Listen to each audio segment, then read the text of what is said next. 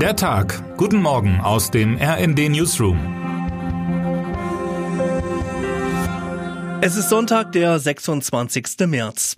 Nicht wenige überfordert schon die Frage, wo sehen Sie sich in fünf Jahren?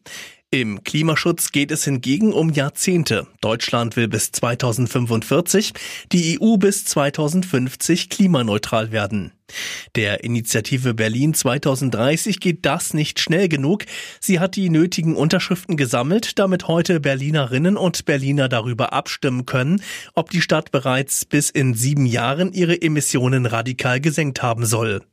Die Berliner Politik stand dem Projekt bislang aber weitestgehend skeptisch bis ablehnend gegenüber. Die rot-grün-rote Regierung, deren Zukunft nach der Wahl am 12. Februar noch ungewiss ist, lehnte die Volksabstimmung in der der Vergangenheit als unrealistisch ab. Während SPD, CDU und AfD sich auch weiterhin gegen das Vorhaben stellen, kommt nun von den Grünen und den Linken Zustimmung. Die noch regierende Bürgermeisterin Franziska Giffey bleibt allerdings bei ihrer Ablehnung. Wir finden wichtig, dass das Thema vorangebracht wird, aber es ist nicht möglich, dass Berlin bis 2030 klimaneutral ist. Und das muss man den Leuten auch klipp und klar erklären. Alles andere ist Augenwischerei, sagte sie.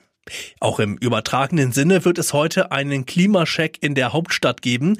Wenn sich am Abend die Spitzen der Regierungsparteien auf Bundesebene, SPD, Grüne und FDP treffen, geht es darum, ein Klima der Gemeinsamkeit zu zeigen. Ob dabei Äußerungen wie die von FDP-Vize-Fraktionschef Christoph Meyer helfen, darf bezweifelt werden.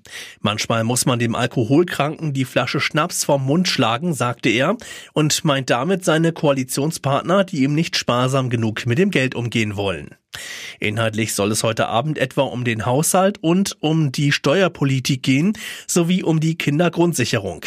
Ein mögliches Installationsverbot für neue Gasheizungen soll möglichst keine Rolle spielen, hat unser Hauptstadtbüro erfahren. Das Thema hatte aber hohe Wellen geschlagen, weil sich Wirtschaftsminister Robert Habeck öffentlich über Indiskretionen beschwert hatte. Gut gelaunt dürfte vor allem Grünen-Chefin Ricarda Lang auftauchen. Gestern verkündete sie via Twitter ihre Verlobung. Wir gratulieren herzlich. Fast noch mehr würden wir uns aber über eine Regierung freuen, die sich wenigstens auf einen gemeinsamen Kurs einigen kann. Termine des Tages. Sprengung an der Sauerlandlinie. Heute wird das zweite Teilstück der Talbrücke Eisern der Autobahn 45 fallen. Streik am Flughafen München. Verdi hat in der Gepäckabfertigung und bei den Sicherheitsdiensten zur Arbeitsniederlegung am Sonntag und Montag aufgerufen. Wer heute wichtig wird. Wer folgt auf den Skandal-OB Peter Feldmann? Gut 500.000 Frankfurterinnen und Frankfurter haben heute die Wahl zwischen Mike Josef von der SPD und Uwe Becker von der CDU.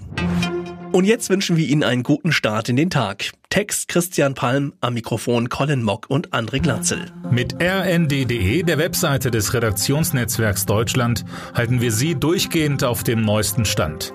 Alle Artikel aus diesem Newsletter finden Sie immer auf rnd.de slash der Tag.